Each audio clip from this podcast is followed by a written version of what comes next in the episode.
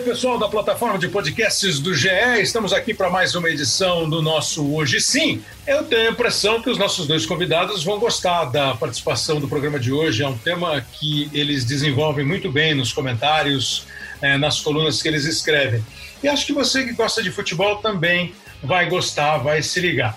É, não vamos fazer nenhum desenho técnico, tático, filosófico, industrial e semântico sobre o futebol mas acho que dá para conversar legal sobre o que rola hoje no mundo do futebol. Tem muito papo de comparação do que é bom, do que é ruim, se tem uma fórmula só, se não tem, que é um assunto recorrente. Nós já uh, batemos essa bola por aqui, até com os dois convidados de hoje. Os nossos convidados são o Paulo Vinícius Coelho e o Carlos Eduardo Mansur, e eles foram responsáveis pela decisão da produção de fazer esse episódio por causa da coluna que eles escreveram é, no começo da semana, no dia 17 de agosto, a coluna do PVC na Folha de São Paulo, a coluna do Mansur no jornal O Globo. É, lendo a coluna, a gente conversou e falou: pô, você vê, tem alguns conceitos muito interessantes que nós podemos discutir no futebol, no nosso podcast. Porque outro dia, falando com o Ricardinho, ele deu uma sugestão boa. Assim, oh, sugestão não, né? ele fez um comentário. Você percebeu que o nosso futebol está com uma dificuldade de atacar? E isso é, sem dúvida, um tema para um podcast. Por que, que a gente ataca com tanta dificuldade, reclama que um time tem posse de bola e não tem arremate, não tem finalização? A gente perdeu a criatividade. Aí nós começamos a comparar com alguns treinadores, com alguns times, é, que para o Casagrande tem uma frase legal também. Ele falou, você já reparou que alguns treinadores, os estrangeiros principalmente, gostam mais do nosso futebol do que nós mesmos? Eles valorizam mais o nosso futebol do que nós mesmos? É um raciocínio que até pode ser interessante. Então, o PVC e o Carlos Eduardo Mansur são os nossos convidados, como eu disse. Daqui a pouco a gente vai ouvir um trecho de uma fala do Hever, essa semana no Bem Amigos. Uma do Fernando Diniz, que nós fomos resgatar lá no podcast que ele gravou com a gente antes de assumir o São Paulo, entre a saída do Fluminense e a entrada do São Paulo. É tudo para a gente tentar fazer assim um diagnóstico mesmo do que nós temos de bom, do que nós temos de ruim.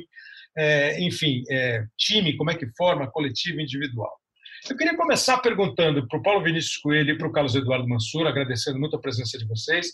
A primeira pergunta é assim, ó, é, vou mais uma vez é, chamar o Bem Amigos aqui como exemplo. Na semana, na segunda-feira seguinte do título do Campeonato Paulista, decidido entre Palmeiras e Corinthians e conquistado pelo Palmeiras, o Luxemburgo foi um convidado do Bem Amigos. E ali no meio das respostas, ele disse que o futebol brasileiro pode e deve se atualizar, usar exemplo de cá ou de lá, mas que ele não pode perder a sua essência.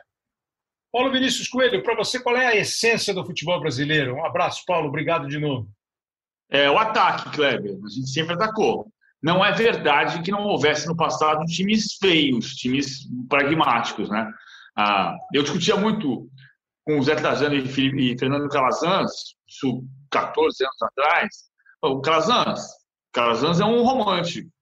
Calazans, o Tim, que é um ídolo dos dois, o Zé Trajano e do Fernando Calazans, o Tim foi campeão carioca em 64, jogando com um time que ganhava de 1x0 e 2x1. Era um time absolutamente pragmático. E um time de contra-ataque. O Joaquimzinho lançava, o Moroso saía na cara do gol e pum, ganhava de 1x0. Então não é verdade que no Brasil só teve time brilhante, mas a essência, o que é o Brasil? O Brasil é o país do sol, é o país da alegria, é o país da praia, é o país. Nós somos alegres. O nosso futebol, em síntese, foi alegre. Então a gente precisa recuperar essa alegria. Para mim, o grande problema ah, do, do, do futebol brasileiro hoje, o maior problema de vários, é o êxodo a gente perde muitos jogadores. O segundo problema para mim é, a cultura que a gente espalha de se perder o próximo jogo vai ser demitido. Aí você está sempre tentando fechar a casinha para não, pra... Mas a gente tem que voltar ao, ao centro do nosso futebol. O nosso futebol é alegre. A essência é alegria. E para você, eh, Mansur, obrigado mais uma vez por atender a gente. Qual é a essência do futebol brasileiro? Como é que você definiria a essência do nosso futebol? Olha, Kleber, é, primeiro obrigado pela, pelo convite, prazer estar falando com você, com o PVC, com todo mundo que estiver ouvindo a gente. É, Para mim, a, a, o futebol brasileiro tem uma, uma característica que, salvo em alguns locais do mundo com uma cultura muito específica, a gente sempre se habituou, ou começou a ouvir nos últimos tempos a frase ah, é possível ver beleza em quase todo jeito de jogar. Eu posso até concordar com isso, mas eu sou obrigado a, a notar que, por vezes, esse discurso é uma tentativa de se conciliar com o vencedor Ou seja, de mesmo quando você tem um vencedor que tem um, um estilo muito diferente, você a própria narrativa em torno do título obriga a nós, analistas, por vezes, a encontrarmos as suas virtudes e nós terminamos por nos conciliar com esse vencedor e enxergando alguns traços e esquecendo que, na verdade, o que atrai 90, eu chutaria 95% das pessoas a gostar e a se apaixonar pelo jogo, é o estilo alegre, é a criação de chances de gol, é, é, é, é são os times que, que, que, gostam de atacar. E gostar de atacar pode ser através de uma marcação lá atrás, exploração do espaço para chegar em velocidade. Você pode chegar muitas vezes ao gol, ou pode ser domando a bola, ficando com a bola muito tempo e tentando ter a iniciativa o tempo todo.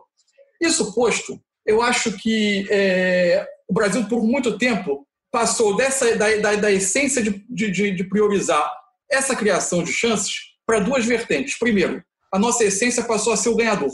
Quem ganha é, criava uma, uma, uma, uma, uma espécie de, de, de, onda que muitos outros seguiam e que aquele era o jeito de, o, o, tipo de futebol a se jogar. E por outro, é quase tudo que o PVC colocou para mim. São as circunstâncias em que os nossos treinadores passaram a trabalhar. Primeiro, você tem o êxodo, e você tem uma instabilidade de elencos enorme.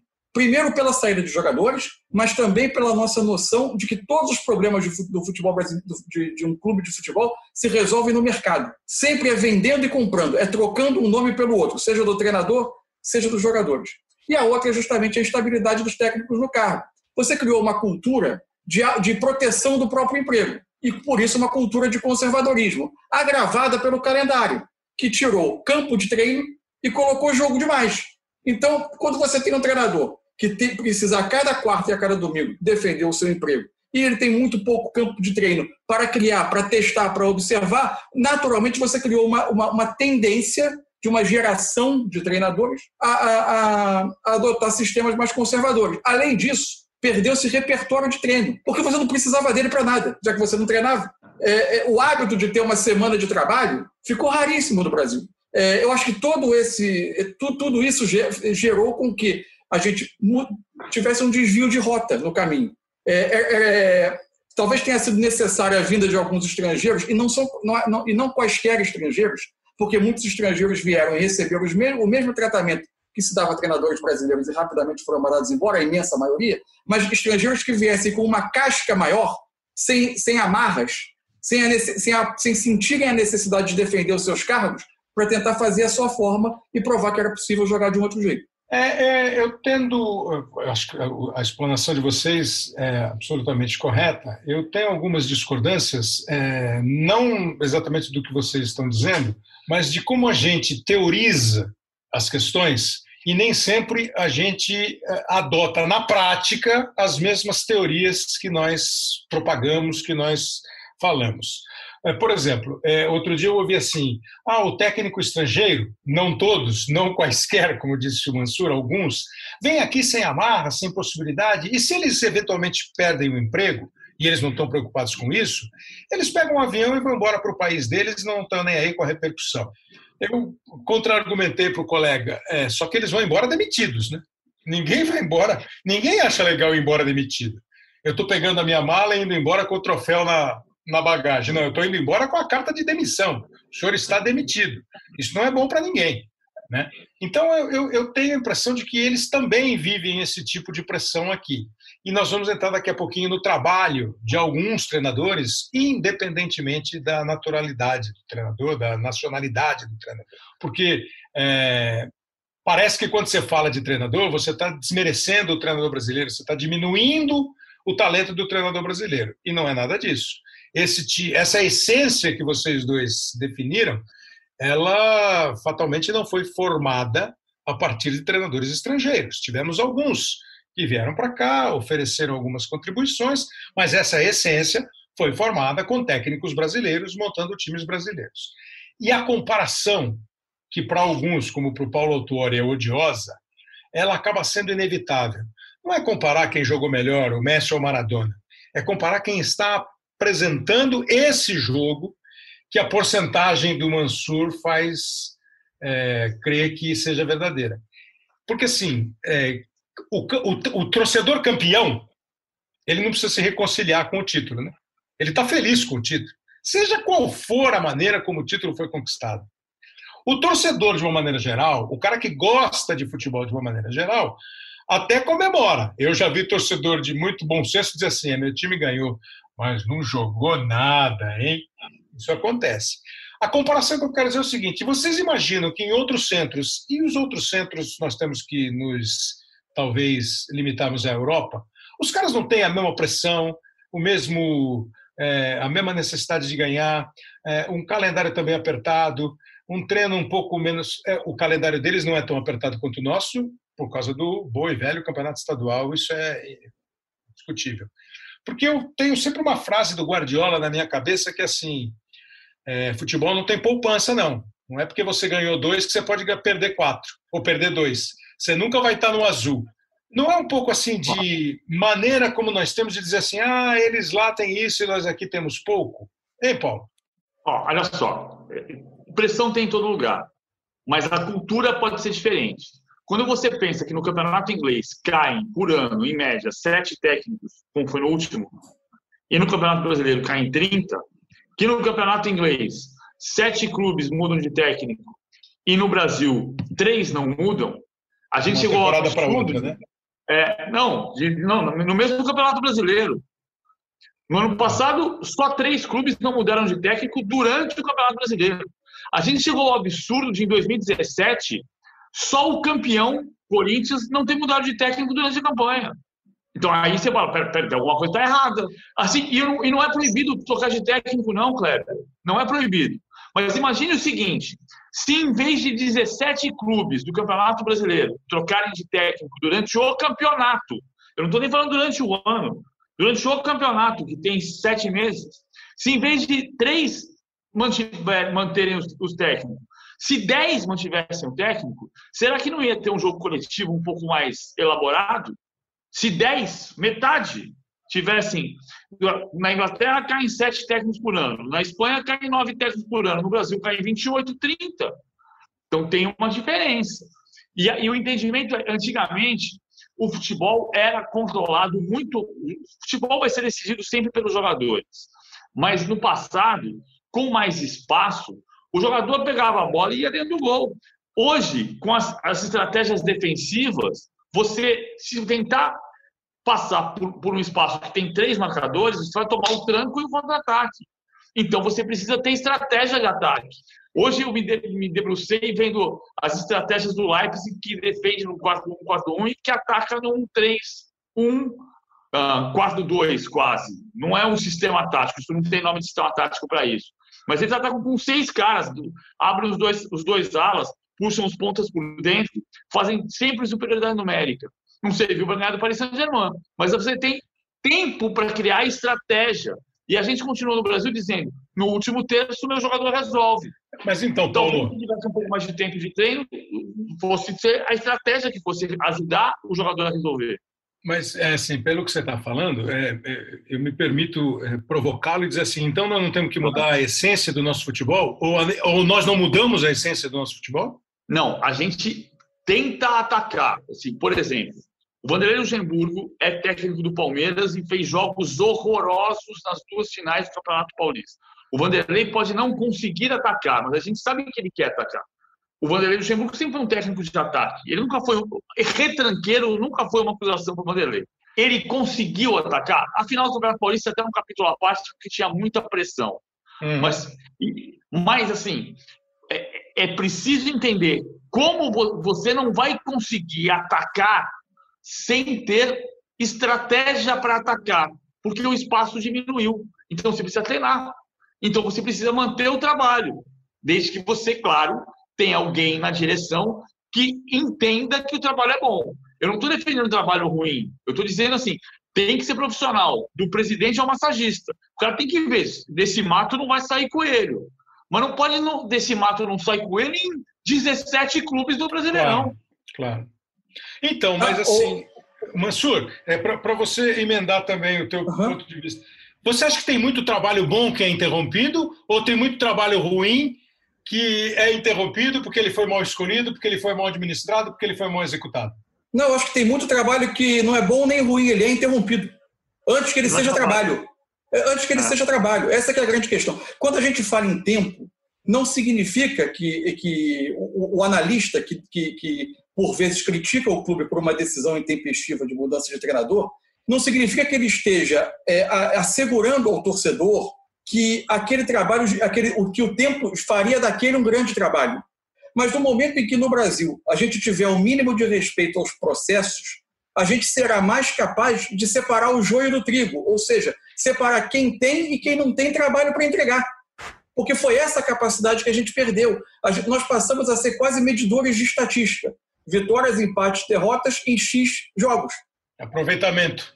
Aproveitamento. É, não, não nos enganemos que na Europa o índice de demissões de treinador com a, a, a com o passar do tempo se ampliou e com os campeonatos Sim. em andamento. Isso tem uma consequência lógica de novos donos em clubes claro. e ao crescimento do interesse econômico ligado à permanência ou não, por exemplo, na elite do jogo. Você permanecer, permanecer na Premier League hoje são 100 milhões de, de libras na sua conta, a mais ou a menos para outra temporada. Isso também fez gerar se você, se você, hoje não faltam artigos hoje da imprensa inglesa que inclusive se referem em sua maioria a treinadores ingleses é, a proliferação dos chamados bombeiros também que assumem clubes com a temporada em andamento para tentar fazer essa salvação. Lá e que tem, tem é. com pouco mais do que isso a oferecer no longo prazo. É, alguns treinadores já têm esse rótulo. Agora, é, é, ainda é um estágio, e os números mostram isso, diferente do nosso. É, a questão do, do jogo de ataque é, não, não, é, não é simplesmente o tempo que irá gerar estruturas ofensivas melhores.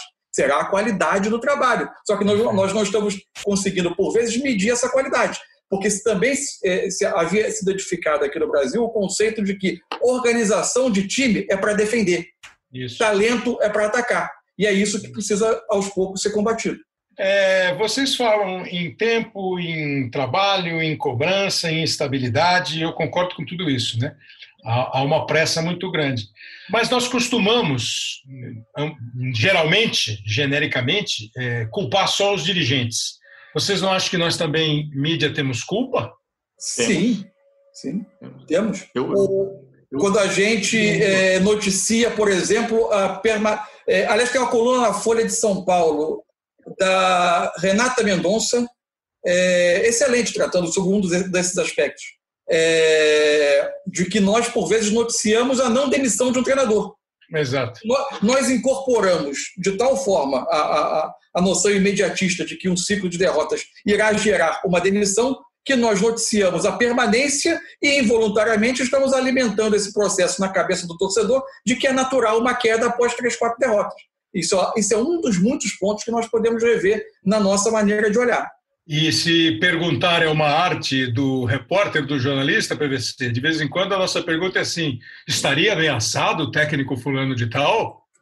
Não, aí nós vamos discutir jornalismo, vamos fazer um seminário. Outro dia tinha uma entrevista do Gaitaliz, no o Gaitaliz histórico, jornalista, por, entre muitas coisas que ele escreveu, ele escreveu o perfil do Frank Sinatra, que se chama Frank Sinatra está resfriado, que foi que ensina em escola de jornalismo como fazer um perfil, porque ele foi tentar falar com o Frank Sinatra, o Sinatra não falou com ele, ele fez o perfil mesmo assim, e entrevistou todas as pessoas que conviviam com o Frank Sinatra. E, e fez o perfil do Frank Sinatra. O Guitarese fez muito mais do que isso, né? Mas, assim, o, o, o que, que ele falava?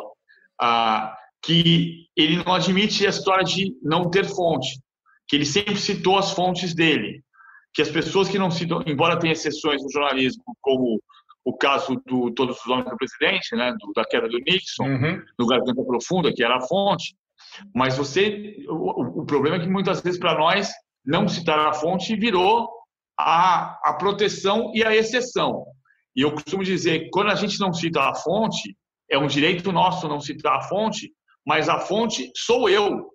Para você, Kleber, quando você me lê e eu digo Vanderlei Luxemburgo vai ser demitido, por exemplo, e eu não te digo quem me disse, você a fonte me disse. dessa informação sou eu. Para você, a fonte sou eu. Então, não importa se uma fonte que eu protegi me contou, se ela errou ou acertou, a fonte para você sou eu. Por que eu estou dizendo isso? Porque a gente tem, pegou o hábito de ligar para um conselheiro e o conselheiro fala para você: olha, se perder a próxima, danou-se. Aí você fala assim: uma pessoa me falou que. Uma pessoa quem, cara? Quem estava me contando essa história é você. Então, ou você assume que você está me contando a história, ou você, se você tem convicção de que a história é verdadeira, conta e assume que a história é sua. A história não é de uma pessoa que me contou, quem está me contando é você.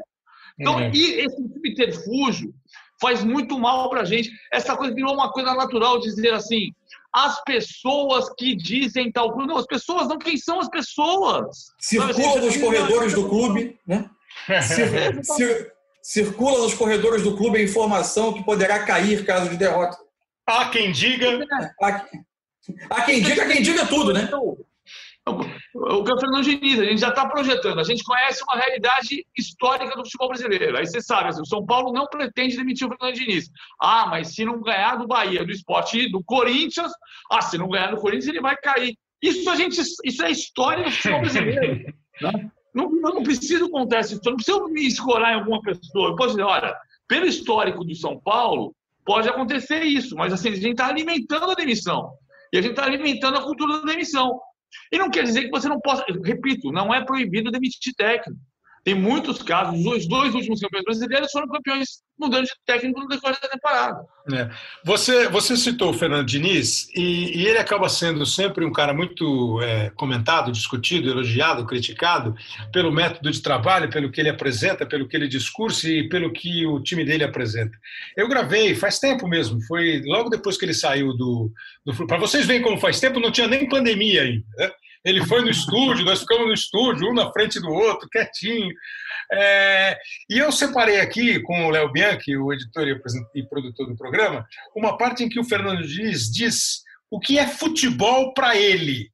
Para a gente conversar se isso pode ser legal ou não para o nosso futebol, ou se a gente está. Porque tem cara que fala que a imprensa é dinisiana e outros dizem que ela é anti-dinisiana. Mas o trabalho do técnico, se eu vou contratar um técnico, eu vou contratar porque Boa. se eu acho ele bom. Hum. E não porque ele está ganhando. E como é que você avalia que um técnico é bom? Pelas chances de gol que ele consegue criar e por aquilo que ele consegue evitar do adversário. Hum. E pela imposição. E, tem, e aí tem diferentes escolas. Eu acho o Simeone ótimo. Embora tenha o estilo, a maneira de botar o time para jogar. Entendi. O Carilli também é ótimo. O meu amigo de infância é ótimo para fazer aquilo. E o São Paulo é ótimo também. E, e o Jesus é ótimo, o Renato é ótimo. Então tem. Existem várias maneiras de ganhar jogo, de obter resultado maneiras. de campo. Exatamente. De como chegar a esse resultado. Exatamente. Agora, a maneira que eu enxergo o futebol e a minha vida, para ter sentido para mim, tudo é futebol. Mas o futebol que eu gosto, que eu acho que é o melhor, que eu gosto de dominar, que me faz levantar todo dia, de curtir, é aquele que a gente tem que ser impositivo, de você ficar comandar. Qual é o, o, o, o futebol do Fernando Diniz? O que o Fernando Diniz considera futebol? É, qual é o teu jeito de jogar futebol, de, de, de ver futebol? O que, que você gosta e o que, que você quer que o seu time faça? Eu, eu, a primeira coisa é que seja competitivo, que ganhe. Que eu claro. quer, que ganhe. Agora, os meios para isso, eu quero que o, que o jogador jogue bem, que a gente tenha o controle do jogo, que a gente seja muito agressivo e que a gente ofereça e que todo mundo seja muito solidário para a gente não sofrer contra-ataque, para a gente estar tá sempre muito protegido. Hum. Então, que é o jeito que eu acho ideal, de você você conseguir atacar muito mais atacar se defendendo do que defender para atacar. Entendi. Então, assim, atacar e você ser impositivo mesmo. Você, porque eu acho que aí você consegue ter mais características da minha maneira de enxergar o mundo, de você ter coragem, de você ter criatividade, de você ser solidário, porque o futebol de construção, ele exige muito mais solidariedade do que o de marcação. Você vê, alguns, repita, isso aí foi quando ele saiu do Fluminense e veio para o São Paulo. Ele está no São Paulo já faz. Desde setembro. Desde setembro. Então está indo quase para um ano que ele deu essa declaração para a gente. É, na coluna do PVC que eu citei, uma das. O, o título, o subtítulo é Sonho do Ataque. E na coluna do Mansur tem uma hora que ele diz assim que o Guardiola teria dado uma declaração dizendo assim: nem sempre é possível ganhar, mas é importante escolher como perder que eu acho assim é bem interessante, né? O sonho do ataque não é sempre possível ganhar, mas eu escolho como perder. Como entra o, por exemplo, o Fernando Diniz, que foi o exemplo que eu usei. O Fernando Diniz, ao contrário do Sampaoli, que não ganhou aqui no Brasil, mas que é aplaudidíssimo, o Fernando Diniz tem metade do teatro que aplaude e metade do teatro que vaia. Qual é a contribuição disso para os tempos que nós vivemos hoje? Eu, eu acho que a gente ideologizou muito o Fernando Diniz. A gente ideologizou o Brasil inteiro, né? Até é. o vírus é ideologizado. Então, assim, eu, eu adoro o Fernando Diniz porque eu odeio o Luxemburgo. Eu adoro o Fernando Diniz porque eu odeio o Filipão. A gente não está aqui para mal e elogiar ninguém. O Fernando Diniz é um técnico que está em processo de amadurecimento. A gente percebe, os times dele criam muitas oportunidades, como ele diz, e desperdiçam muitas oportunidades. Se ele conseguisse o, treino de ataque. PVC, dele, qual é a culpa dele nisso? É porque ontem nós discutimos sobre isso. Ontem, eu estou sempre dizendo ontem, a gente está gravando esse programa dia 18, e quando eu digo ontem é porque teve a conversa lá, o Casa estava na conversa. Ah, talvez faça, falte treino de finalização. Essa é uma boa avaliação. Se um time, como ele diz, se um técnico deve ser avaliado pelo tanto de oportunidades que a equipe dele cria e a equipe e também pelo tanto de oportunidades que ele impede o adversário de criar, como é que você divide? Vocês dividem essa responsabilidade de quem bola e de quem executa? Ele é chefe de uma comissão técnica. Se ele não consegue re, reduzir o índice de erro de finalização dele, ele precisa ter alguém na equipe dele que ajude a reduzir. O Tele era um cara que fazia o jogador melhorar com ele, como o Jorge Jesus. Também é trabalho do técnico aperfeiçoar o jogador. O jogador não sai das divisões de base condenado.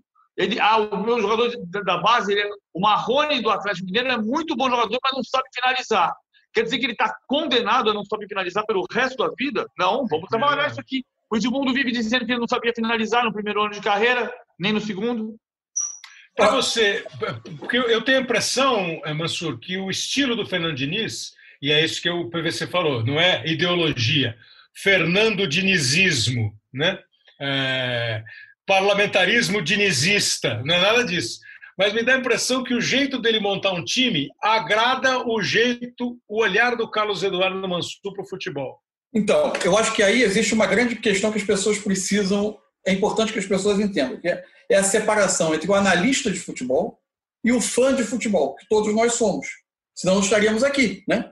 É, o analista de futebol é aquele que tenta identificar que propostas, que ideias de futebol estão em campo e analisa se elas estão sendo bem ou mal executadas. O fã de futebol pode ter as suas preferências por alguma dessas ideias. Essa preferência ela não pode contaminar a análise, embora eventualmente você possa produzir uma crônica, um texto, exaltando um time que te preencha, porque muitas vezes o futebol é uma questão de, de sensações provocadas.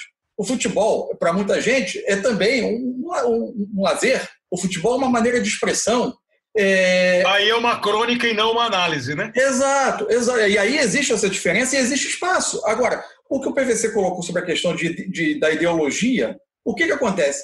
Quase sempre que se refere, a gente se refere, se referia àquele Fluminense ou se refere a esse, esse São Paulo, a gente fala o Fluminense do Diniz, o São Paulo do Diniz, com muito mais frequência do que outros treinadores. Isso não é uma questão do Diniz, eu acho. Isso é uma questão de, de treinadores que fazem trabalhos com uma carga mais autoral porque a gente, aí a gente está dentro de um outro, para mim, um outro subtipo de treinador.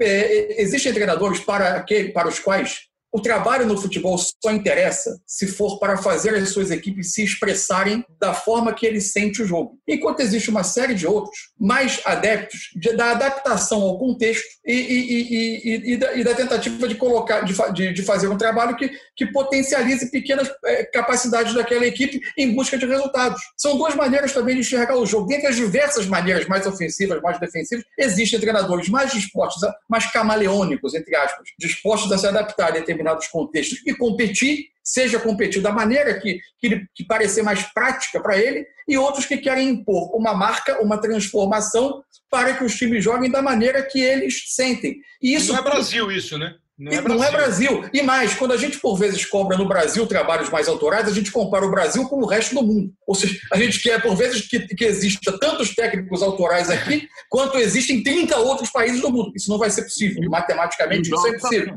Oi? Jogos, jogos, também, Mansur. A gente, jogos? A gente, a gente, compara muitas vezes um jogo. A, o Campeonato Brasileiro é pior do que o Campeonato Espanhol, mas a gente compara com o Barcelona versus Real Madrid. Exatamente. Real. Vila Real versus Leganés. Exato, exatamente. E, e, e, tem uma outra questão que também precisa ser é, é, é, é retirada desse, de, desse, desse contexto, que é essa sensação de que esses treinadores, especialmente aqueles que buscam é, é, fórmulas mais autorais, e mais ainda os que buscam essas fórmulas mais autorais em times que têm a bola e que pretendem ser ousados e ofensivos é, de, que eles não querem, de que eles querem ganhar menos do que os técnicos que se defendem.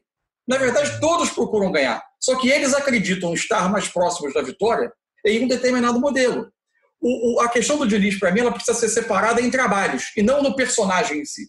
O Diniz no Fluminense, para mim, ele, é, se você é, for consultar uma métrica, a métrica dos chamados gols esperados, né, o chamado XG, que é uma métrica que tenta avaliar a qualidade das chances criadas e a qualidade das chances cedidas ao adversário. Aquele Fluminense, em tese, deveria ter feito, deveria, entre aspas, ter feito quase o dobro dos pontos que fez enquanto o Diniz estava no cargo.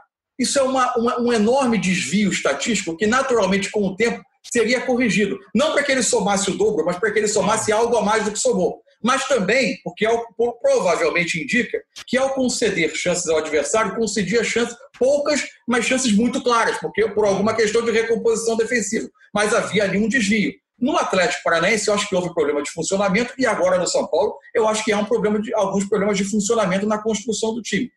Por quê? Porque, como disse o PVC, é um técnico em um processo de, de, de maturação, de amadurecimento. Sem dúvida. E uma coisa que me, me causa assim, estranheza e me parece muito clara, e, e talvez eu fique na minoria, é que, seja qual for o treinador, é, seja qual for o estilo do treinador, e é exatamente isso: não é proibido demitir, nenhum técnico tem vacina contra mau trabalho, imunidade contra demissão é, não existe um modo só de ganhar jogo, é, não pode misturar preferência pessoal com análise, tudo isso, porque não dá para discutir o trabalho do Carilli no Corinthians de 2017. Você pode não gostar de ver, mas você não pode discutir o resultado, o, a eficiência. Da mesma maneira que não dá para ficar discutindo o Renato Gaúcho no Grêmio. O Renato, ah, o Renato poupa jogador na segunda rodada e perde ponto. Isso é um problema dele. Ele que vai lá na frente do campeonato é, se entender com o banco porque ele ficou com ponto perdido, ele que vai lá renegociar a dívida dele. Mas não dá para discutir um cara que está há quatro anos no time, obtendo os resultados, e mais do que os resultados, jogando o futebol que o Grêmio joga, que está sempre. Acho que não há muita dúvida de que, na média desses 16, 2016 a 2020, o time mais eficiente do Brasil é o Grêmio. Com esse pico extraordinário do Flamengo ano passado, isso é outra história. Mas eu fiquei pensando aqui, sempre que esses times são colocados em dúvida, trocam de profissional, seja um, dois, três jogadores, seja o diretor executivo, seja o treinador, o gráfico de subida é muito rápido. Dá uma melhoradinha e cai de novo para o normal. Então, é uma questão clara, assim. É o, que, é o que temos, meus senhores. Pode ser um pouco melhor ou um pouco pior. O Fluminense poderia ter somado mais pontos se perdesse menos gols e se não desse duas oportunidades para o adversário que eram oportunidades cara a cara com o goleiro. Aí não, o cara metia para dentro. E aí ele perdia o jogo. E eu queria pensar com vocês o seguinte: nós ficamos, o nosso futebol, um pouco arrogante, e, e é a partir de um, de um comentário que eu ouvi. Nós ficamos confortáveis porque todo mundo jogava do mesmo jeito, todo mundo jogava nesse negócio que vocês falaram aí: ah, eu tenho estabilidade, então eu jogo para não perder, para não perder o emprego. Eu vou lá e dou uma beliscadinha ali, ganho aqui, ganho ali e ficou todo mundo numa zona de conforto que não era uma cama, aquele colchão macio, bonito, que o Milton Neves faria comercial, mas era um colchãozinho que dava para dormir. Dava para dormir. E de repente alguém vai tirar esse pessoal do conforto? Alguém tirou no ano passado esses caras do conforto? Eu acho que esse processo é anterior a isso, é anterior ao ano passado. Eu acho que a chegada de dois treinadores é, estrangeiros que pontuaram o Campeonato Brasileiro, que é, é, no caso do Jesus e do, e do Sampaoli, eu acho que ele é, é, reacendeu o debate. Mas eu acho que o nosso campeonato brasileiro hoje ele já é muito mais diverso em ideias do que ele era algum tempo, alguns anos atrás. Mas Isso não, antes dos dois. Eu acho que ele já vinha se transformando. A maneira do Fernando Diniz atacar é muito própria dele. A maneira do Thiago Nunes atacar é diferente. A maneira do Renato atacar é outra forma de atacar, que é, que é diferente da dos outros dois. É, você, tem, você teve é, os treinadores que eram mais defensivos e contra-golpearam. Você tem agora o Felipe Conceição, que vem liderando agora o projeto do Bragantino, que é de uma franquia de futebol, que, que, que é algo totalmente novo para nós, mas de uma maneira de jogar é, de, baseada também muito na pressão e na saída rápida, extremamente contemporânea, se você comparar com, com alguns dos semifinalistas da Champions League que estão chegando nessa fase final. Então. Eu Você acho que o, reper... repertório. o que, a minha tese é que o repertório aumentou e ele começou a aumentar desde que a nossa discussão sobre o futebol mudou. Eu sempre achei um exagero quando a gente pegou alguns resultados escandalosos, quando a gente pega alguns resultados escandalosos do futebol e tenta atribuir é, eles a uma questão macro é, de todo um sistema futebolístico nacional. Por exemplo, eu acho que o 7 a 1 provocou, teve a utilidade de provocar um debate mas ele não era um retrato do estágio futebolístico do Brasil. Ele tem uma série de fatores muito próprios daquela, daquelas circunstâncias e daquele trabalho. Ele tinha uma série de circunstâncias juntas que se somaram para provocar o grande desastre. Uma delas, uma questão estrutural, tática do nosso futebol, que precisava ser discutida. Mas a diferença Brasil e Alemanha nunca foi daquele tamanho. Assim como o Barcelona, nesse momento, ele tem um projeto esportivo sem rumo. Mas o futebol espanhol ele não acabou, porque o Barcelona perdeu de 8 a 2 para o Bayern de Munique. Ele faz muitas coisas corretas. Ele, e, e, os seus dois principais clubes nesse momento estavam em um nível competitivo abaixo e precisam de algumas correções de rumo no seu projeto esportivo. Eu acho que, mas eu acho que o 7 a 1 no nosso caso, ele, é um, ele iniciou a abertura de espaço na mídia para discussão mais tática, a discussão sobre, é, é, é, sobre jogar bem e não só sobre o resultado, é, ainda num processo que por vezes tem ondas de maior aceitação, ondas de menor aceitação, ondas de mais resultadismo, ondas de menos resultadismo. Mas eu acho que a gente teve, a partir dali, um processo que abriu espaço para uma discussão sobre o jogo e o surgimento de outras maneiras de trabalhar, e um olhar maior para o mundo externo, que o Brasil tinha se fechado muito durante muito tempo.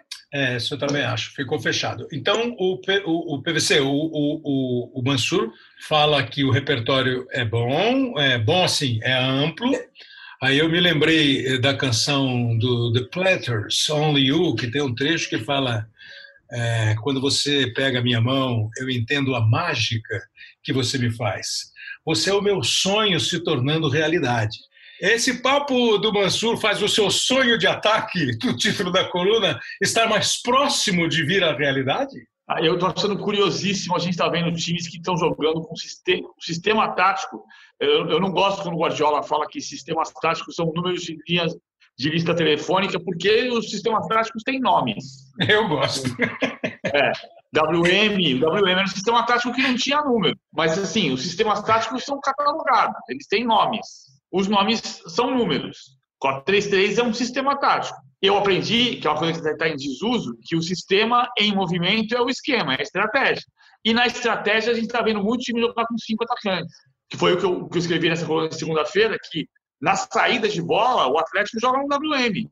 Por quê? Hum. Não é o sistema do jogo. Ele está jogando 4-1, 4-1. Mas na saída de bola, ele puxa três por trás, dois na linha dos volantes e enfia cinco no ataque. Esse era o desenho do WM. Se você é, mas, mas, você gostou mais da parte que o técnico grita: ataca, ataca, ataca a bola. Ou seja, ele se defende atacando o adversário que está com a bola. É, é, que, na verdade, eu gostei mais do WM, mas para escrever a coluna, eu preciso de um lead. O lead, para mim, o que vai te jogar para dentro da coluna, para mim foi aquela visão da parada técnica, em que ele dizia cinco, ao menos cinco no ataque, para afogar o adversário, Agora, é assim, isso está acontecendo. A gente viu o Lyon jogando contra, contra o Manchester City num, num 3-5-2 que, na maior parte do tempo, era uma linha de cinco defensores. E ele ganhou do Manchester City jogando um sistema que é estratégia, um jogo de xadrez. Então, há maneiras diferentes de jogar. Acho que assim, a gente ter essa versatilidade, a gente aprendeu com os estrangeiros também. Quem trouxe o WM para o Brasil, em 1937, foi o Dori Kushner, que era húngaro. Uhum. Uhum. Depois, em 57, o Bela Gutsman, húngaro, foi campeão paulista e o Vicente Feola era parte da comissão técnica dele. Se o Feola não fosse parte da comissão técnica dele e técnico da seleção de 58, talvez a contribuição do Bela Gutsman para a seleção de 58 tenha sido maior do que a gente imagina, porque o Feola estava trabalhando junto com ele. Eu, eu, eu, me incomoda quando a gente fala dos técnicos estrangeiros que usa a palavra xenofobia. Para mim, xenofobia é o que meu pai sofreu quando chegou aqui. Português chegou ao Brasil aos 10 anos e ele teve a primeira coisa que ele precisou aprender é que se ele não perdesse o sotaque, ele ia ser sacaneado na escola. Isso é xenofobia. mas, mas o futebol brasileiro, a gente aprendeu a admirar e, e ter como ídolos Dario Pereira, Doval, Petkovic. E, então, o, o futebol brasileiro não é xenófobo. Há uma disputa por mercado? Sim. Há técnicos brasileiros incomodados com essa disputa de mercado? Há. Isso é uma coisa diferente de xenofobia. No meu Mas eles estiveram numa zona de conforto, você acha? Eles estiveram numa zona de conforto? É, o, o, que... o, porque o Mansur, PVC, acha que a partir de 14 a discussão ficou um pouco mais incandescente. Mas, mas o Fossati, o Fossati foi técnico do Inter em 2010. O Passarella foi técnico do Corinthians em 2005. Não, não, não, então, é, não, não, é o, não é a importação de treinador, não é isso não. É, são se os nossos estiverem em determinado momento satisfeitos com o cenário apresentado. Os, a nossa elite. Isso. Eu lembro quando, quando Estevam Soares chegou ao Palmeiras em 2004, o Estevam Soares me disse a seguinte frase: Eu preciso fazer um grande trabalho aqui, porque técnico brasileiro, técnico no Brasil fica na elite dos grandes clubes três, quatro, cinco anos no máximo, exceto os que conseguem se sedimentar. Então, essa camada, essa camada que é estudiosa, o São Kleina está tentando fazer um 4-1-3-2, vai para o Náutico agora. Uh, ser técnico não é tão simples. Eu posso ter toda a teoria e não ter liderança e eu vou ser uma porcaria de técnico. Claro. E eu posso ter nenhum conhecimento e ter total liderança e enganar muita gente por um período curto ou enganar mais gente por um período mais longo. Não é, não, não é só o conhecimento. Acho que tem gente trabalhando muito. Você fala com o Felipe Conceição, o Felipe Conceição tem todo o conceito moderno. Ele vai ser um grande técnico? Eu não sei. Não sei. Não sei. Claro. É isso. O, o, o, mas você acha que houve um. Você, você também acha que não houve uma zona de conforto ou você está nessa? A elite é, se fechou ali numa sala e essa sala era quase impenetrável. Eu, eu acho que essa elite tinha, ela era bem pequena. Ela teve Vanderlei Luxemburgo durante um período, Abel Braga. O Abel Braga não era elite em 2003, quando estava na Ponte Preta brigando para cair. Virou depois do Internacional. Elite, é, virou elite no Internacional. A gente teve uma elite que variou ali, o Vanderlei e, e Filipão, e alguns que entravam e saíam. O Dorival é, Júnior, por exemplo, já entrou e saiu dessa elite. Humano. Então, o Mano, o Mano, o Mano acho que está nessa elite, conseguiu entrar e se colocar. Agora, é uma elite muito curta. Eu não acho que existe esse, essa acomodação. Eu acho que o problema maior é o nosso, a nossa cultura.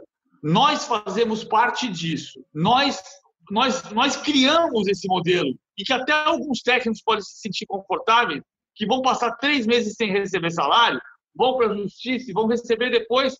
Quem que uhum. falaram outro dia que tem 1 milhão e 900 para receber? Uhum. Oswaldo de Oliveira tem 1 é. milhão e 900 mil reais para receber no Fluminense. Pois é. Aí, aí você se coloca, não estou colocando a culpa no Oswaldo, não. Eu estou falando a culpa dessa nossa cultura. Funciona assim, não pode mais funcionar desse jeito. O, o, o Mansur também acha que não houve um, um, uma zona de conforto assim que não foi muito útil para o futebol, Mansur? Eu acho que houve. É, eu acho que houve uma adaptação às circunstâncias. Você, ah, já que não é possível fazer o diferente, todo mundo se conscientizou de que não é possível fazer de outra forma, então vamos, vamos jogar assim mesmo e, e todo mundo se protege e, e, e, segue a caminhada. E em dado momento também, a dança das cadeiras de treinador ela terminou é, adequando todo mundo a, a, a, dançar a mesma música, né? É, eu saio hoje, mas amanhã eu ocupo o lugar de outro e a gente fica rodando. É, tem um outro aspecto que por vezes fica na minha cabeça, que não é só a separação brasileiro e estrangeiro. É, eu acho que a, talvez por aqui se pagar melhor ou se pagar bem, é, a gente conseguiu trazer nos últimos anos, a gente por último tempo trouxe estrangeiros que vinham para cá com uma credencial do tamanho ou menor do que a elite dos técnicos que tinha se criado aqui. Então eles vinham aqui e eram submetidos às mesmas regras de mercado e de instabilidade dos demais. Chegavam aqui, se ganhavam, ficavam, se perdiam, saíam. Quando você traz um, um, um, um Sampaoli ou um Jesus, você subiu um pouco a prateleira do estrangeiro. Ainda que o Jesus não seja primeira linha na Europa, talvez não seja a segunda, talvez esteja entre segunda e terceira, ele chega aqui com o currículo de jogou duas finais de Liga Europa, de fez um time que a Europa reconhece como como dono de um futebol é, de alto nível no, no, no Benfica. O Sampaoli foi, fez quarta, de, fez oitavas, fez mata-mata de Liga dos Campeões, é, é, fez o futebol mais lembrado da América do Sul nos últimos tempos com a seleção chilena e com a Laú. Então eles chegam, e, além de serem personalidades fortes, que você sabe que eles chegarão e se livrarão das amarras e vão fazer dos seus jeitos, das suas formas de entender futebol. É, é essa onda, esse clamor pelo esse momento de uma onda pelo estrangeiro, somado a você trazer nomes com um pouco mais de grife, fizeram com que os treinadores desfrutassem um pouco mais de estabilidade. O Jesus nem precisou tanto porque o resultado e o rendimento dele veio mais rápido. Mas o Sampaoli, principalmente, num clube que ele no início teve dificuldades e teve eliminações até surpreendentes. Eu acho que isso também fez, isso jogou um pouco a favor desses dois nomes. Eles tinham um pouco mais de grife, e a grife no Brasil é a única proteção ao treinador dessa de, de, a casca né, que ele gera é a única proteção a essa ciranda e, e eles acabam, e eles vieram e eles conseguiram implantar modelos autorais mesmo nessa loucura de calendário que a gente tem. É, a gente discute bastante o tempo né, de trabalho de um treinador e já disse um cientista com alguma fama, é, Albert Einstein, que o tempo é relativo. Né? Fez até uma teoria, fez até uma teoria sobre isso, que dura aí bastante tempo. E eu fico impressionado e acho assim, é, ele é inquieto, ele ataca, ele se mexe, ele não se contenta com pouco, e eu acho que ele, Jorge Sampaoli, com que eu, eu nunca encontrei com o Sampaoli, ele tem uma capacidade de passar muito rapidamente para o time dele o que ele quer e obter resultado prático que me parece ser assim é, muito raro. O Heber participou do Bem Amigos e eu fiz essa pergunta para ele. Ele não, ele não deu muita resposta assim. Ele, no final eu falei: Pô, você vai me dar, me bloquear? Ele falou assim: Não posso contar segredo. Mas vê se dá para tirar alguma coisa do que ele falou, porque eu acho realmente espetacular como rapidamente o time do São Paulo faz o que o São Paulo quer. O São Paulo chega grita uns três PIB e uns quatro vamos, vamos, vamos, e vocês fazem o que ele quer rapidamente. É, na verdade, não são apenas essas três palavras. Você disse apenas as três palavras boas, né? Que o São Paulo grita. A gente é acostumado a escutar outras palavras aí um pouco mais forte, que não convém falar aqui com vocês. Mas é, tá sendo muito, muito gratificante tá treinando com o São Paulo. É, a equipe vem entendendo bem é, o plano de jogo, prova disso é um início né, de, de temporada para nós, já com toda essa paralisação que nós tivemos durante o ano, e, e vem conciliando muito bem é, o entendimento dos atletas com, com o que o treinador tem em mente. E, e, ele acaba fazendo com que o rendimento do do, dos jogadores acaba surtindo efeito e a prova disso é já um campeonato tão difícil como o Campeonato Brasileiro, é, a gente já ter uma, um início é, muito bom em três jogos, três vitórias. Olha, é, o futebol mudou de uma certa maneira em um todo, né? E, e a gente fala assim em futebol moderno e, e, é o que ele tenta implantar é, aqui no Atlético. Foi assim no Santos, é, com um time que não tinha jogadores assim de tão, tão nome, nome de peso, é, e ele acabou fazendo um excelente trabalho. Faltou pouca coisa para que ele não pudesse chegar é, ao título do Campeonato Brasileiro. Foi algo assim que o Flamengo acabou fazendo, foi um, um assento totalmente fora da curva, é, mas ele demonstrou o trabalho dele e está tentando implantar isso aqui e, e, vem, vem surtindo efeito. Nós sabemos que nós estamos ainda no início de um trabalho, nós temos muito ainda a crescer, a evoluir, mas a gente não pode perder tempo. As oportunidades estão aí. É um treinador que faz com que todos os jogadores se sintam importante é, de uma maneira especial, que se sinta titular, não tem apenas 11 titulares, né? E isso vem dando um resultado sensacional, né? E a partir do momento que o jogador consegue identificar essa maneira, a filosofia do treinador, não tem como não, não, não dar é, resultado positivo. Às vezes eu não vejo muita novidade é, nesse discurso. Novidade no sentido assim, poxa, mas é mais ou menos por aí mesmo o que o Hever falou. Mas vocês não se surpreendem. E, e, e, e também acho que o São Paulo tem uma uma galera a favor e uma galera contra, sabe? Ele tem um bom embate também. Ele também faz uma polarização. Tem cara que espinafa o São Paulo, mas não ganhou nada. E tem cara que elogia o São Paulo. Eu sou um dos que elogiam o São Paulo. Acho que o trabalho dele é. Ah, mas ele foi mal na seleção argentina. É bem verdade, foi mal na seleção argentina. O Carlos Alberto Parreira já foi bem, já foi campeão do mundo na seleção brasileira, já foi mal na seleção brasileira. Essa é uma outra análise. A vocês, eh, não surpreende essa rapidez? Nós que pedimos tanto o tempo de trabalho, que é fundamental, Mansur? Eu, eu acho que tem qualidades enormes do trabalho do Sampaoli.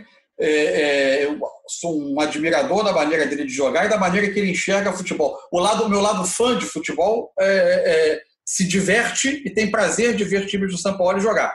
É, acho também que ele implanta rapidamente, mas acho que, primeiro, a gente não deve transformar a exceção em regra, quando a gente mede, por exemplo, o trabalho do Jesus no Flamengo, que tinha circunstâncias especiais com um elenco de altíssima qualidade, recebendo uma linha defensiva quase inteira, habituada a jogar a 40 metros do gol e com entendimento daquela maneira de jogo, um, um elenco de altíssima qualidade. E mesmo assim teve poucos tropeços, mas de fato é, é, foi implementado rápido. E no caso do Sampaoli, ele, ele, ele impõe a jogadores comportamentos muito diferentes do que eles estão habituados e não tem milagre. O ano passado, o Santos, em fevereiro, foi eliminado pelo River do Uruguai da Sul-Americana. Em junho, foi eliminado pelo Atlético na Copa do Brasil, um Atlético que o Santos, naquele momento, em tese, jogava um futebol que o tornava favorito naquele mata-mata. Nos dois casos, por questões de, de transição defensiva inerentes à implantação do modelo que não estava até junho daquele ano completo. Você não tinha, estava longe de ter ainda um trabalho completo.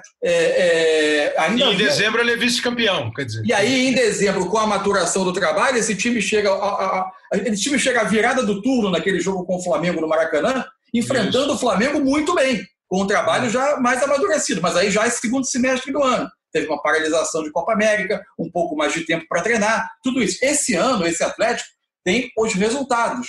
Tem bom desempenho? Tem, mas ainda tem problemas. O resultado do Maracanã ele vem no, com o Flamengo no primeiro tempo, e que o Flamengo teve muitas oportunidades de gol, seja ao bloquear a saída de bola e roubar a bola do campo ofensivo, seja na tal transição defensiva do Atlético. O Ceará teve a bola do empate segundos antes do contra-ataque do Marrone. O que a gente não pode é dizer que o treinador é, é, é ser pego da seguinte incoerência. Se o evidente que, meu Deus do céu, não estou comparando contextos e nem dizendo que talvez não tenha havido uma dose excessiva do remédio do Domenech Torrent em Goiânia.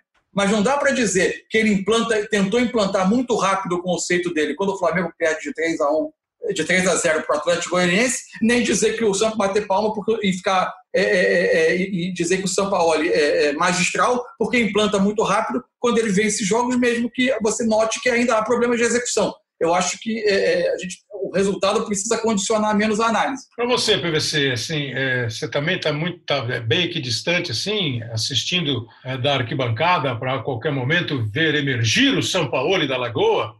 Agora na Lagoa da Pampulha, né? eu, eu acho São Paulo muito bom desde a Universidade do Chile. Assim, né? E que ele ganhou a Copa Sul-Americana. Ah, e eu acho que o Ansur tocou num ponto importante. A gente começou a trazer técnicos, eu trouxe dois técnicos muito relevantes no mercado internacional. Sem tanto mercado na Europa, mas relevantes no mercado internacional. São Paulo são Paulo é um técnico de Copa do Mundo. Isso. E não é da Argentina só. O técnico de Copa do Mundo quase tirou o Brasil em 2014. E quase mesmo, né? Que quase é. tirou mesmo, né? É, no Mineirão. A bola do Penina na trave, o pênalti. Enfim. Então, é, ele é um técnico que tem uma história. Mas a gente teve nesse período de Jorge Fossati, Daniel Passarella, Ricardo Gareca, Paulo Bento, uh, Eduardo João Carlos Osório, que saiu que quis, Edgardo Balsa, que saiu Alguns de Copa do Mundo, hein? alguns de Copa do Mundo. Exatamente. Paulo Bento era técnico de Copa do Mundo. Ah, então, assim, ah, isso, isso, Gesualdo Ferreira, agora, se você traz o cara e impõe a esse cara o mesmo critério que a gente tem no nosso dia a dia, não vai acontecer nada. Exatamente. Agora, eu vejo gente. Sabe, acho que a transição de agora é mais abrupta. O, o Filipão, a gente fala muito assim: o técnico brasileiro não tem lugar no exterior. Ah, aí, se ele tiver lugar no exterior, vai ser muito pior, porque você vai ter êxodo de técnico também. E o que aconteceu, é, porque, assim, o que aconteceu foi que você teve uma geração. O Filipão foi trabalhar no exterior. O Filipão está é, na história do futebol. É um dos três caras que chegaram, disputaram três Copas do Mundo e chegaram em três semifinais.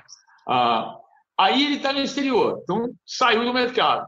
O Vanderlei piorou. Aí começou a sair do mercado tem toda, tem toda a história do Vanderlei que ninguém vai negar. Técnico recordista de títulos paulistas e brasileiro. História do futebol brasileiro. Aí você começa. É, a, a, a, transição foi diferente de quando, quando começaram a se aposentar Jorge Vieira, Rubens Minelli, Enio Andrade, Tele Santana, porque nessa, nesse momento que foram chegando Nelsinho Batista, Vanderlei Luxemburgo, no começo dos anos 90, a, a transição ainda era em conjunto. Você, você, a gente lembra do, do Bragantino do Vanderlei, depois ele sofreu no Guarani em 91, na Ponte Preta em 92, até ser campeão em 93. Então, ele, ele também foi aprendendo. E, e aqui a gente, tá, a gente tem uma geração que a gente criou as, essa, ou é o técnico veterano, ou é o técnico novato, ou é o técnico estrangeiro. Calma, eles vão conviver. Tem nada a ver, claro. Eles vão conviver. E isso vai trazer bons trabalhos de maneiras diferentes em clubes diferentes. Olha aqui, gente. É, para ir encaminhando para o final do, do, nosso, do nosso episódio aqui, eu queria que vocês me falassem um pouquinho sobre essa história, a formação de um time, essa eliminação doída, escandalosa do Barcelona, é, fez alguns é, argumentarem que o, o, futebol não permite mais que você monte um time baseado em um único jogador, mesmo que seja o melhor do mundo. Eu até discordo, não acho que o Barcelona montou um time só para o Messi. O, o Messi sempre foi a parte principal do time do Barcelona, como um dia foi o Ronaldinho, como um dia foi o Cruyff, é, como um dia foi o Romário, como um dia o Pelé foi do Santos, o Zico foi do Flamengo, porque é impossível que o melhor jogador do time não seja o principal jogador do time e vai receber mais bola do que os outros. Essa formação de time, e aí eu queria assim, como é que nós estamos no contexto, nós Brasil, com essas dificuldades? Para mim, a mais cruel, além dessa é, solução de continuidade, adoro essa frase, do trabalho do treinador, a gente não tem solução, a gente tem solução de elenco. Né? Os elencos mudam demais.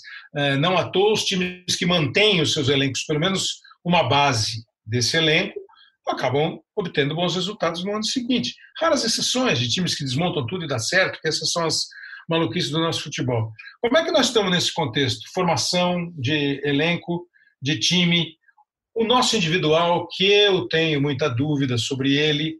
E aquela pergunta, o futebol mudou mesmo muito, como começou o Diniz, né? como disse o Hever agora na resposta? O futebol está sempre mudando, Kleber. É, o que não significa que ele aposente antigas soluções. Talvez ele pede que se incorpore novos, novos aspectos ao jogo. Por exemplo, é, é eu, eu, costumo dizer que no, no futebol ele permite tudo. Ele permite que você seja campeão jogando de, de, de qualquer forma, de muita, ou, ou, qualquer forma, não, mas de muitas formas diferentes. O que ele não está tá cada vez mais agora está cada vez mais difícil se praticar determinadas coisas. Por exemplo, você querer ser um time ofensivo que ocupa o campo do adversário sem pressionar, sem ser espetacular na pressão imediatamente após a perda da bola ou na pressão desde a saída de bola do adversário, aquelas zonas mortas onde, onde, onde zagueiros trocam passe até a marcação a marcação apertar, elas estão desaparecendo. É, é o Barcelona quer ser um time de posse e, de, de por vezes, de, jogo, de, de, ocupação do campo do adversário, incapaz de, um ataque incapaz de pressionar, ou com uma espinha dorsal que envelheceu. É, o que o futebol acho que não permite mesmo é você montar um time, mesmo tendo o melhor jogador do mundo, sem ter um projeto de futebol coerente.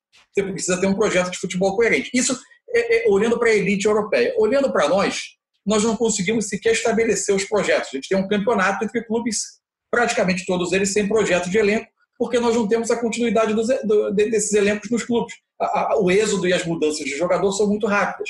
E isso, para mim, é o maior inimigo de uma discussão que a gente tem, vem tendo no Brasil nos últimos tempos, que é o que, está, o que vai acontecer no Brasil agora que alguns clubes economicamente vão emergindo como potências muito mais poderosas do que os demais e o antigo grupo dos 12 grandes, vamos dizer assim, vai se desfazendo e criando novas estratificações. Eu digo que os projetos de dominação do futebol brasileiro, eles vão ainda esbarrar por um longo tempo na instabilidade dos elencos, porque não é, o atleta ainda olha a Europa como o centro, como o lugar onde das grandes competições e onde ele de fato se prova esportivamente. Então, o Flamengo, por mais estrutura, e, e, e, mais, aspectos até da questão da qualidade de vida no continente sul-americano, num país de terceiro mundo, é, num contexto de pandemia, enfim, os mais diversos obstáculos se colocam à manutenção das estrelas e dos grandes astros aqui. Então, o Flamengo, que se estruturou espetacularmente, perdeu o Jesus, seja porque ele tinha laços no Benfica, laços em Portugal, porque ele entendeu que o tratamento sanitário à pandemia era melhor ou porque ele tinha ambições de voltar a uma Liga dos Campeões. O Flamengo perdeu agora o Rafinha. porque apareceu um projeto de um clube grego pagando mais do que o Flamengo pagava e, por ele, e ele mesmo dizendo, pela chance de, nesta idade, voltar a uma Liga dos Campeões. São aspectos de sedução que o futebol aqui ainda não consegue oferecer. Então, os projetos de dominação ainda vão esbarrar nas mais, nas mais diversas questões que ainda jogam contra a, a, a, permanência dos jogadores, inclusive a falta de estruturação dos clubes, que permitirá ao, eh, manter alguns atletas aqui que tenham outros olhares para a profissão que não de apenas competir na Liga dos Campeões, porque a Liga dos Campeões nós nunca poderemos oferecer. Poderemos oferecer uma Libertadores, mas ainda competindo com Equador, Bolívia, Paraguai, ou seja, num ambiente muito diferente. Gostei muito desse diagnóstico do, do do Mansur, PVC, porque, mas, apesar dele apresentar para mim uma perspectiva assim preocupante, seja na qualidade é, é, assim, a não ser que nós é, nos contentemos com competir e acho que é bem contentável para criar uma é, é, bem possível você se contentar em competir bacana aqui, um campeonato interno legal, um campeonato sul-americano legal. Isso que você vai falar, que você tem batido bastante também, fecho com você, nós precisamos mostrar o Campeonato Brasileiro para o mundo e melhorar o Campeonato Brasileiro. Mas ele agora, se você lembra daquele desenho, o Pink e o Cérebro, os dois ratinhos, né? Pink de Blue? Não, Pink e Cérebro. Quando o Pink perguntava para o cérebro, esse já é do tempo dos seus filhos, não é do seu tempo.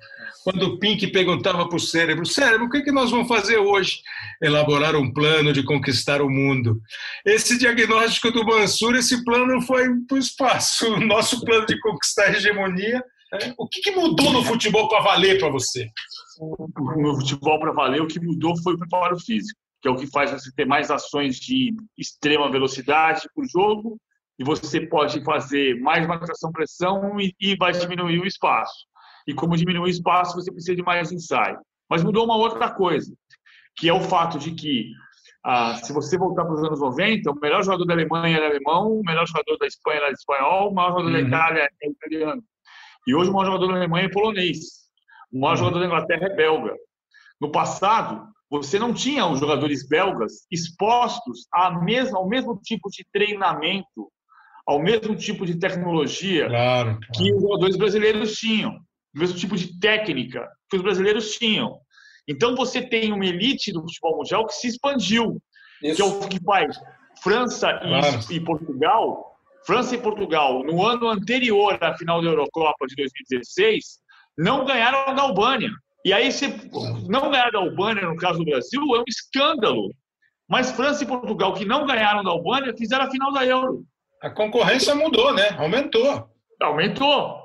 Então, isso também é um ponto. Agora, você tocou no, só para terminar no ponto que você tocou da, da nossa qualidade. A, a, a, desde 2008, só um argentino e um português são eleitos melhor do mundo, com exceção do Modric, que foi eleito sem ser melhor do mundo. Então, não é porque o Brasil não produz mais craques. As quartas de final da Champions League tiveram uhum. escalados 17 espanhóis, 14 brasileiros, 14 franceses e 14 alemães. E todo ano é isso, né? E todo ano o Brasil lidera esses, e todo ano o Brasil lidera esses rankings formado por clubes que têm o dinheiro e podem escolher os jogadores que querem. Dos 17 espanhóis escalados, um é o Diego Costa e o outro é o Thiago Alcântara, que tem nacionalidade brasileira. Ou seja, se eu levar em conta que eles têm passaporte brasileiro, eu posso fazer a conta falsa, mas, mas, mas real, por outro lado, que o Brasil teve 16 escalados a Espanha 15, a Alemanha e a Inglaterra 14. Ou seja, o Brasil, o Brasil é o país que não tem nenhum clube nacionais da Champions League e é o país que mais tem jogadores escalados. E o Thiago Alcântara só não joga na seleção brasileira porque a CBF não quis. É porque é o Mazinho bateu na porta e disse que ele quer jogar pelo Brasil. E o Rafinha fez a mesma coisa, o Rafinha veio jogar pelo Brasil. Então, assim, não é falta de qualidade. A gente precisa pegar isso e empacotar e transformar num futebol que seja de verdade como a gente quer. Olha, é, eu, eu, gosto de fazer esse programa aqui porque vocês me dão é, ideias para um próximo programa. Porque essa última, essa sua última fala, não tenho dúvida que dá para você fazer um podcast inteirinho sobre qualidade de elenco, até para usar esses números. É, os seus números são fatos é, a qualidade não me convenceu muito, não, entendeu? Não, eu não vi o que. Thiago jogasse no Brasil, Não, o Thiago não tenho dúvida. O por exemplo, o Diego Costa, eu não sei se ele seria melhor do que os centroavantes que nós temos. não. O O Thiago, Thiago, sim. o Thiago seria titular absoluto do meio-campo da seleção brasileira. É, eu não me convenço muito assim deste número de jogadores. é, quantitativamente, claro que eu não sou nenhum maluco de não saber que 17 é, é- é maior do que 12 mas a qualidade, né? A qualidade é que me deixa do. Mas isso aí dá um.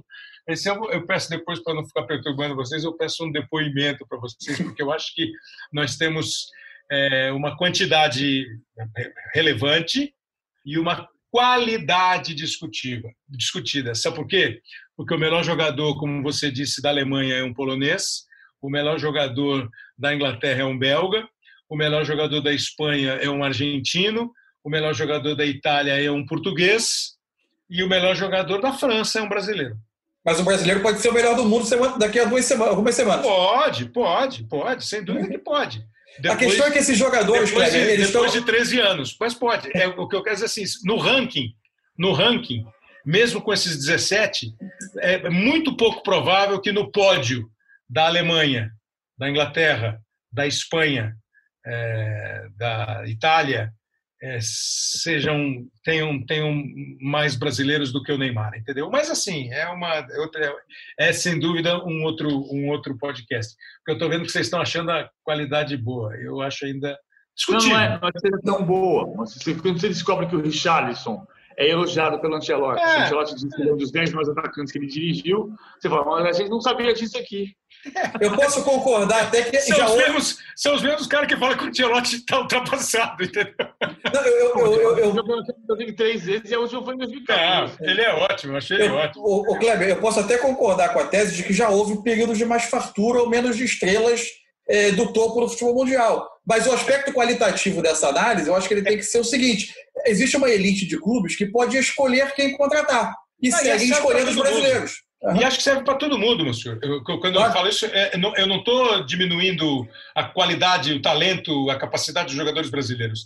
Eu acho que quase todos os países do mundo, quando eles vão montar as suas seleções nacionais, eles vão ter as, as mesmas ofertas de qualidade, eh, de deficiência, e aí vai do cara que tocar o trabalho, aproveitar mais ou menos. É, aquela geração espanhola de 2010 talvez tenha sido a geração individualmente com mais oferta para que o, o Aragonês primeiro e o Del Bosque depois montasse um coletivo que teve assim um entrosamento perfeito entre o coletivo e o individual.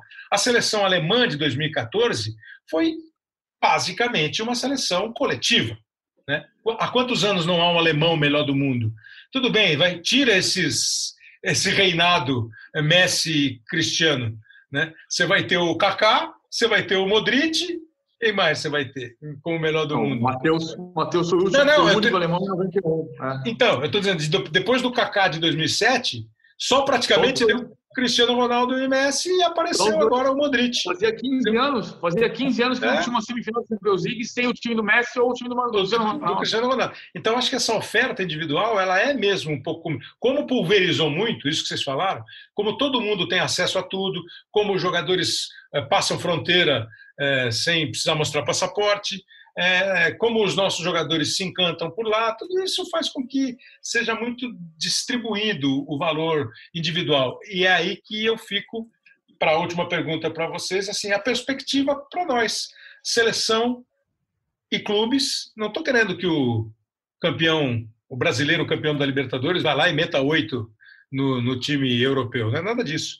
É, Eu quero saber se vocês têm uma perspectiva de que haverá é, um jogo mais equilibrado, que a nossa seleção vai sempre ser uma das favoritas, não só pela camisa, mas também pelo desempenho. Eu acho que são duas circun- circunstâncias diferentes. Perdão, PVC. É, é, acho que em questão de seleção, o Brasil segue tendo material humano para competir na elite. O Brasil nunca saiu dessa elite, capaz de competir. Só que um trabalho em seleção, ele virou algo cada vez mais difícil.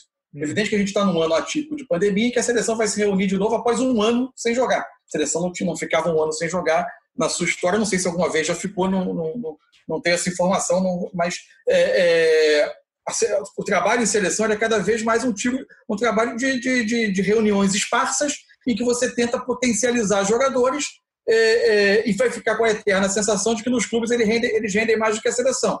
Não me parece coincidência que a em as últimas campeões mundiais você tenha uma Espanha com uma base Barcelona, um Bayern de Munique, como uma Alemanha com uma base Bayern de Munique, uma França que, que tentou jogar de uma forma até a Euro e partiu para um jogo mais defensivo e de, de atacar espaço na Copa do Mundo, porque ele pareceu mais prático. Quanto aos clubes, eu acho que a gente vive um círculo vicioso difícil de quebrar.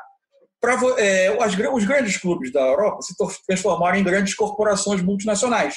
O que isso significa? Por terem os grandes astros do jogo global, vendem as suas propriedades comerciais, e não estou falando só de direitos de TV, estou falando de todos os seus acordos comerciais é. em escala global, e fazem uma quantidade de dinheiro que não faz parte do nosso mercado.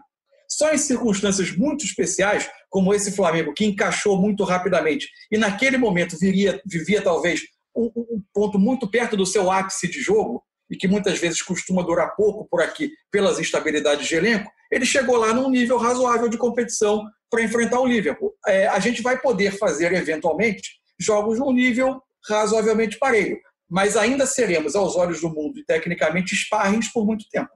Essa, essa é a sua perspectiva também, PVC?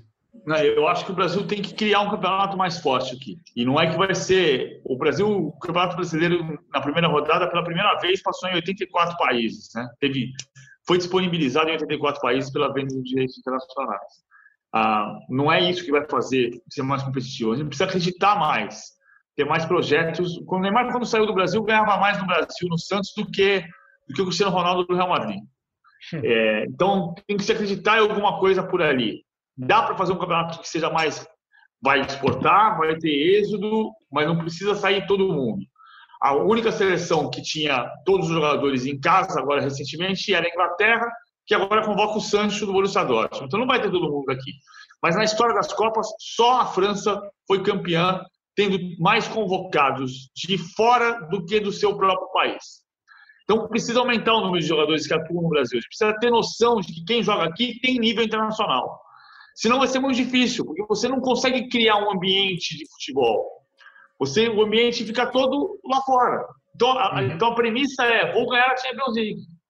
Porque o grande campeonato é tipo, cara vive lá.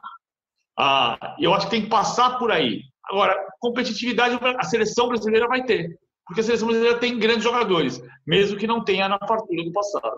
Olha, meus senhores, eu disse no começo que eu ia gostar e eu espero que vocês dois tenham gostado. Acho que a conversa foi muito agradável, muito rica. Uma vez eu conversando com o PVC, antes ainda dele vir aqui para os nossos canais, nós estávamos conversando e falou assim: Aliás, nós, acho que nós estávamos antes do show do Rodrigo Rodrigues, do bom Rodrigo é. Rodrigues. Né? Ele, ele falou assim, no Burro, é, você falou assim, discussão sobre futebol está muito rasa, está muito superficial. Espero que tenhamos mergulhado um pouquinho. Eu gostei, se vocês gostaram, para mim já está bom. E certamente o nosso público também, hein, PVC? Respondi por você, Mansur, gostando. Mas respondeu bem respondido, porque eu gostei muito. Foi um prazer.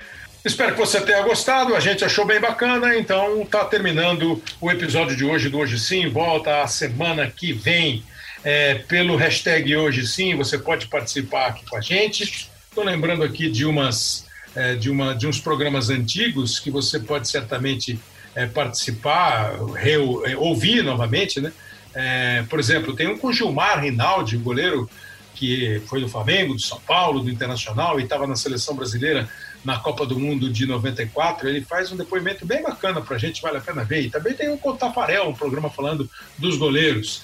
Narração, você gosta de narração? Tem o Oscar Ulisses e o Milton Leite falando de narração de rádio e de televisão. Tem um sobre mundiais de clubes. Tem alguns bacanas também. Centroavante é o mais importante. É até lembrado pelo Psico Podcast, que está sempre aqui participando aqui com a gente. Tem um bacana sobre música com o Samuel Rosa, o Bob Faria, alguns programas legais que você pode ouvir. É, o Paulo, aqui, por exemplo, ele lembra um do Rubens Barrichello, que foi legal. O Rubens Barrichello é um dos inspiradores do Hoje Sim. Também tem o Vitor, que fala dos bastidores da Fórmula 1. É, um que a gente fez legal sobre racismo, antirracismo com o Silvio Almeida. O Branco Júnior lembra o que foi feito com o Zé Trajano e com o Paulo César Vasconcelos, enfim, vale a pena você acompanhar e prestigiar. Dos mais recentes, das mais recentes mensagens aqui que nós recebemos no Twitter, vou destacar uma delas aqui do Felipe Assunção, que nunca esqueceu mais a apresentação do Paulo Nunes do Corinthians com a galera gritando: Paulo Nunes, preste atenção, muito respeito com a camisa do Timão, pressão ao máximo. E também agradecer ao Ricardinho pelo título que o Ricardinho ajudou o Santos ganhar em 2004, ele falando do podcast da semana passada. O Leonardo Bem, que é o produtor e o editor do programa, o Rafael Barros e o André Amaral são os coordenadores. Na Apple Podcasts, no Google Podcasts, no Pocket Casts, no Spotify, você pode acompanhar os episódios. E, claro, sempre acesse o GE, ge.globo, para você ficar por dentro de todas as notícias do esporte e ir lá na plataforma de podcasts e curtir todos à sua disposição. Hoje sim, volta semana que vem. Obrigado, grande abraço, valeu, cuide-se.